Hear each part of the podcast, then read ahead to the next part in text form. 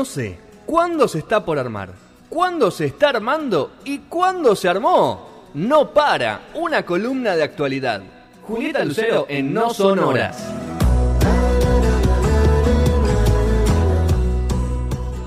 Buenas tardes, noches, Julieta Lucero, ¿cómo estás? Bien, ¿cómo están ustedes? Bien, ¿vos, Juli? Bien, que tengo que declarar, declarar algo, confesar algo. ¿Dónde estás, Juli? ¿Algo más de todo lo que está No, diciendo todavía? de, ¿de dónde estoy? Eh, Bueno. No sé si les puedo contar. No, no, está bien. Está bien. No, es que cada semana está más turbio. Entre la historia de, la ju- pobreza juvenil. Bueno, vamos a hablar de cosas serias. Tenés tres noticias, dos, una, cuatro. Tengo datos, datos, datos. Hoy les traje eh, algo de lo que se habló mucho eh, en estos días, que es el índice de pobreza que salió. Eh, un informe de la FAO les traje también sobre alimentación. Y también eh, para que hablemos y cerremos un poco con COVID, que, bueno, otra vez estamos hablando de este tema como si fuese en este, abril del año pasado, ¿no? Pero me, parecía bien eh, eh, tomar los números y, pensar un poquito qué está pasando. En principio, eh, los datos de pobreza, supongo que habrán visto, llegó un 42% en el segundo, segundo semestre de 2020. Eh, fue un impacto distinto en las distintas regiones del país.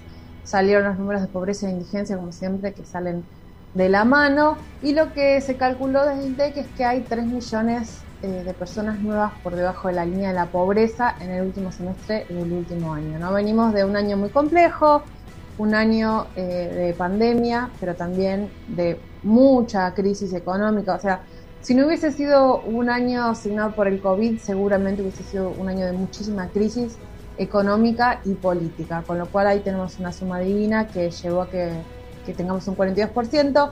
Eh, según entiendo, eh, el primer trimestre del segundo semestre fue el 39 y el segundo trimestre del año fue eh, del 45 y tenemos el promedio del 42. Lugares donde impactó mucho, los números que quizás eh, más se difunden siempre son de Cava y Gran Buenos Aires por, por la cuestión de dónde son las audiencias ¿no? de los medios, pero un número que llamó mucho la atención es el de Gran Resistencia en Chaco, como tenemos acá el Gran, el Gran Buenos Aires, allá está el Gran Resistencia, con un 53,6 de la población bajo la línea de la pobreza. Es mucho, más de la mitad de la población bajo la línea de la pobreza. Eh, eh, otro número importante fue el de Concordia, ¿no? en Entre Ríos, de, eh, según el INDEC, 4 de cada 10 personas están por debajo de la línea de pobreza, eso da un 41,4% de la población. La ciudad autónoma- de Buenos Aires siempre tiene mejores números o menos peores, no sé cómo denominarlo Menos peores, Juli. eh, menos peores, eh, con el menor porcentaje eh, de un 16,5 de la población. La diferencia que tiene Cava es que tiene una canasta básica un poquito más alta que la del resto Claro. del país por el tipo de gastos que se hacen en la ciudad, pero, eh, pero bueno, un 16,5 es un montón. Eh, y le quería, les quería contar, ¿no? Eh, Gran Buenos Aires, de la mano de Cava siempre, es la región con, eh, en promedio, digamos, con más pobreza, el 40 44,3, y con mayor indigencia del 13,3. Ahora bien, región de la Argentina les pregunto, ¿no? Con, eh, con un porcentaje menor.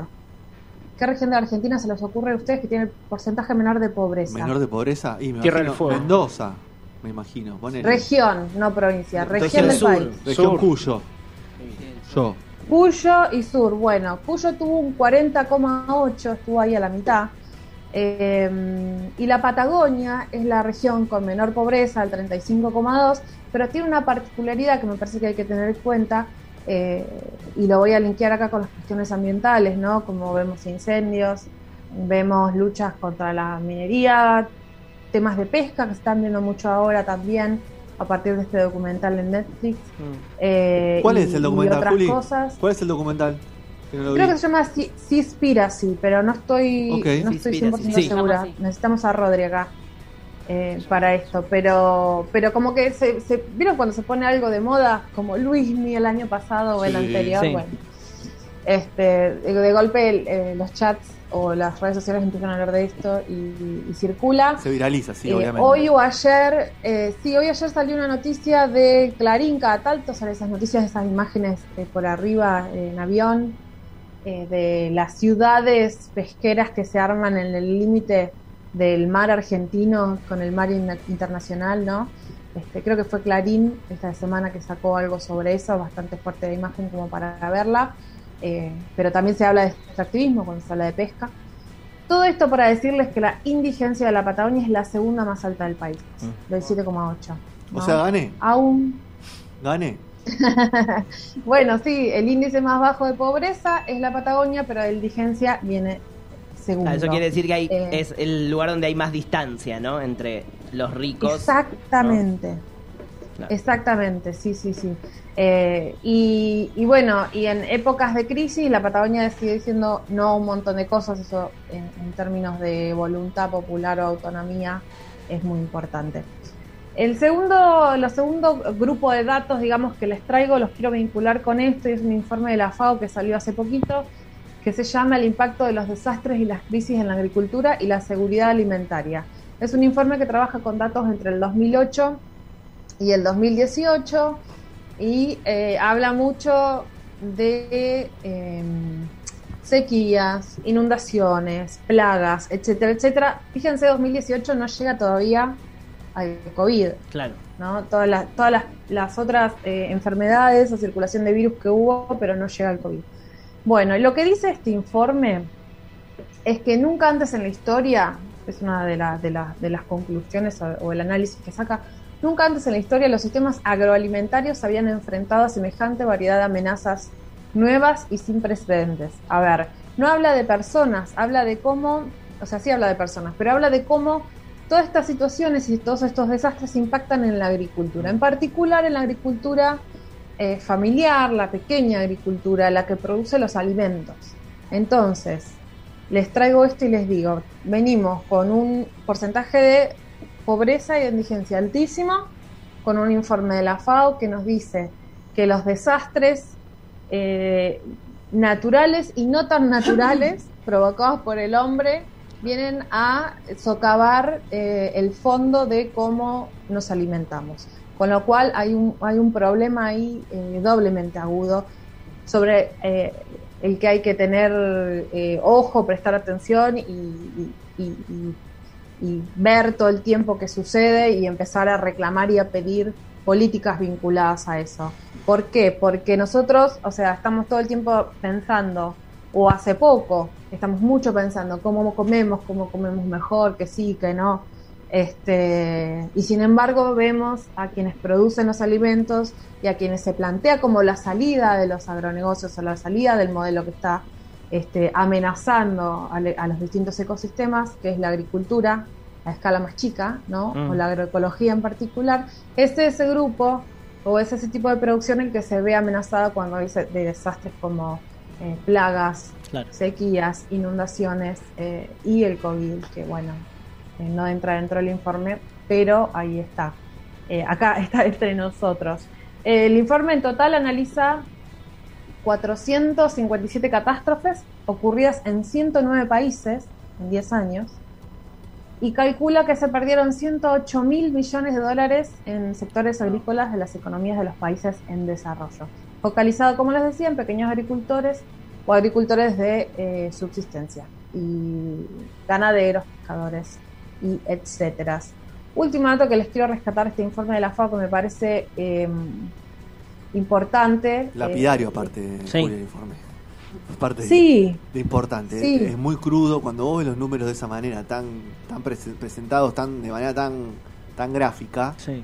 eh, tomás un poquito de conciencia de, de lo, lo poquito que hacemos para, para que esos números no sean tan, tan duros.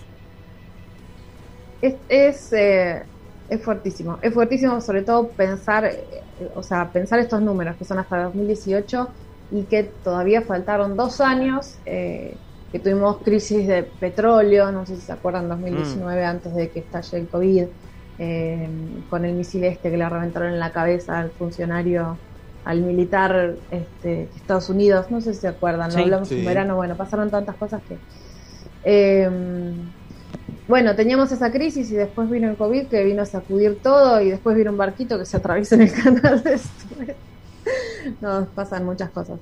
Eh, bueno, el último dato del reporte que me parece importante es que, según este reporte, en América Latina y Caribe, las repercusiones de las catástrofes en ese periodo, ¿no? Equivalen a una pérdida de, escuchen esto, 975 calorías, calorías per cápita al día de lo que debe comer un adulto, ¿no? Eso quiere decir que se perdió el 40% de la energía diaria que debe comer una persona para funcionar su organismo correctamente. Así que es un informe que mide, fíjense, mide el impacto en los sistemas alimentarios, agroalimentarios, pero también qué significa en términos de caloría en la alimentación de la persona. La verdad que perder un 40% en 10 años de la, del consumo de alimentos eh, eh, de calorías es, es fuertísimo. Primero entonces eh, América Latina y el Caribe con 975 calorías per cápita al día menos. Segundo África con 559 y tercero Asia con 283. Cosas para vincular, ¿no? no los reclamos cuando hablamos de pobreza, cuando vemos eh, piquetes, cuando vemos ollas populares, recordar que no se trata de un fenómeno urbano, sino que es un fenómeno global que afecta a las distintas capas en las distintas zonas del país. Bien, y el tercer informe o el tercer, no informe, sino números para ver, para que charlemos un poco cómo la ven ustedes, me parece que estaría interesante hablarlo después de un año de, analizar y de pensar estos números, no semana a semana, pero bastante seguidos, el tema del COVID. Eh, salieron nuevamente eh, las cifras y las cifras, si bien son un poquito más bajas de los, que los últimos días, siguen siendo altas. Hoy eh, el número es de 9.902 nuevos casos y 82 muertes. Tuvimos ese pico gigante de, 15. Los, números, los números son, a ver, hay varias conclusiones, Juli, me imagino que deben ser la misma que vos tenés. Hay mayor contagio en los menores sí. por el tema colegios y hay menos muertes. Sí, así parece lo, Que... Pero acabo de bajar, va, cuando venía para acá venía en un, en un taxi y Velocopí está llamando a la guerra civil. O sea, cerrá todo porque si no, no doy abasto. Viste que Velocopita es el dueño, aparte de ser el dueño de medio país, más o menos creo, es el presidente de la Cámara de las eh, de, las clínicas y sanatorios privados. Mm. Así que él está diciendo. Y, hay un hay un problema grande ahí, porque no son solo las personas que tienen COVID, sino desde que bajó, bajaron los números, empezaron a ingresar en las unidades de cuidados intensivos también aquellas personas que tienen otras patologías. Entonces quizás eh, estos espacios para cuidar a las personas que están más graves no están estalladas de casos de COVID, pero, sí están compitiendo. Claro, cada día más están entrando más gente.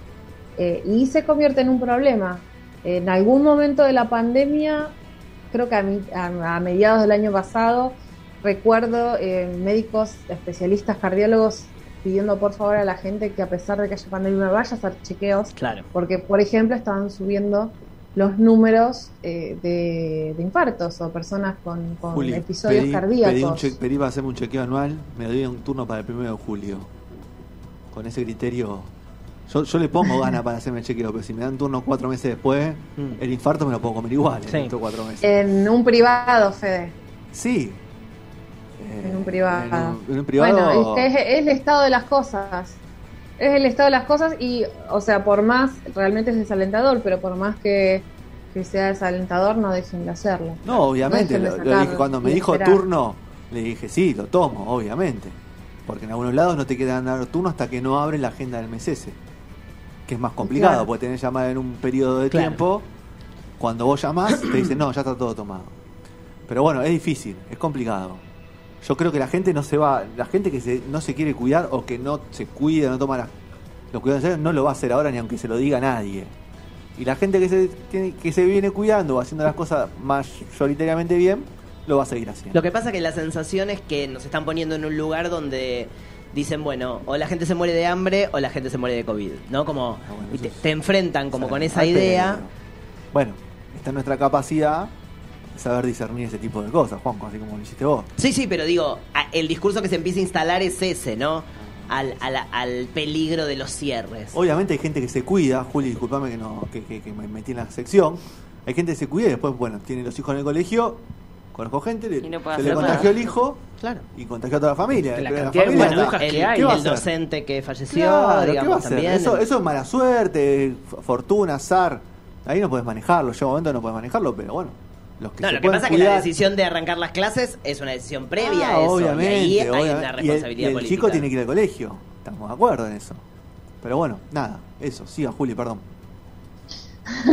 no, bueno, no sé si vieron la, izquierda diario, paréntesis, relanzó páginas, estuvo ahí moviendo eh, una movida comunicacional interesante porque relanzaron el sitio. Sacaron esta semana imágenes de eh, los trenes ¿no? Ah, Mucho sí, Semana Santa, que salga eh, el fin de semana largo, la costa y, esas cosas, pero la realidad es que el que tiene que salir a laburar porque no come, sale igual. Claro. Y, si tiene riesgo, tiene riesgo y sale. Eh, entonces, eh, es, como, es como dicen ustedes, el que se cuida se va a seguir cuidando y el que no se cuida porque no puede o porque no quiere, probablemente ya no se cuide más, ¿no? Pero aún así se necesita, entiendo, no sé qué opinan ustedes, de un Estado que baje directivas. Totalmente. Que siga estando presente. No, las cosas que sigue diciéndola, hay que machacar. Después el mensaje, si llega o no llega, hay que habrá que hacer la evaluación de cuáles fueron los errores para que no llegue el mensaje. Pero vos el mensaje lo tenés que seguir transmitiendo. Sí, eh, sí. Y bueno, y eh, pensábamos que por ahí este año iba a ser o sea, complejo con la segunda ola, pero más tranquilo porque sabemos cómo cuidarnos, pero después aparecen las nuevas cepas y estamos otra vez con un poco de miedo.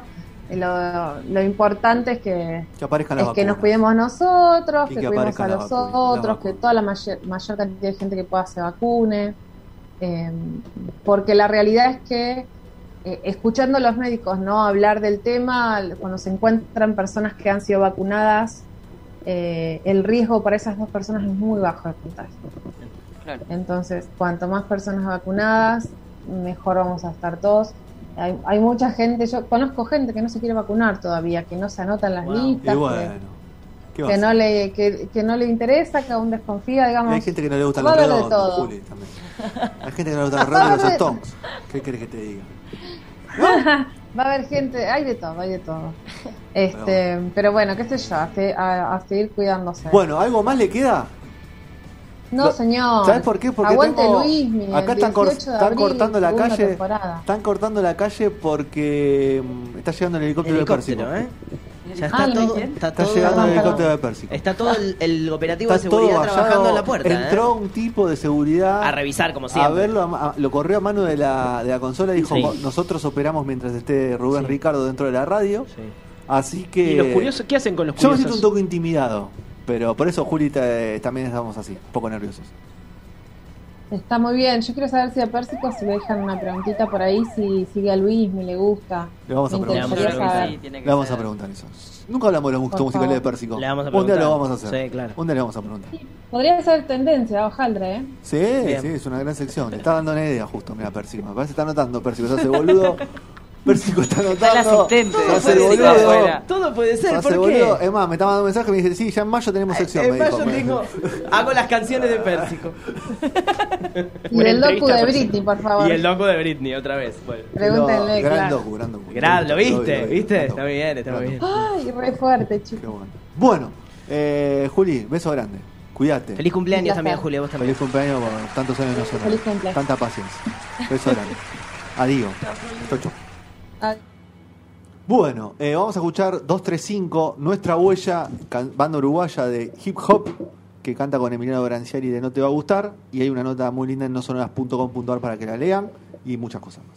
Vamos con eso y ya se viene Pérsico presentando su libro en exclusiva en No Sonoras.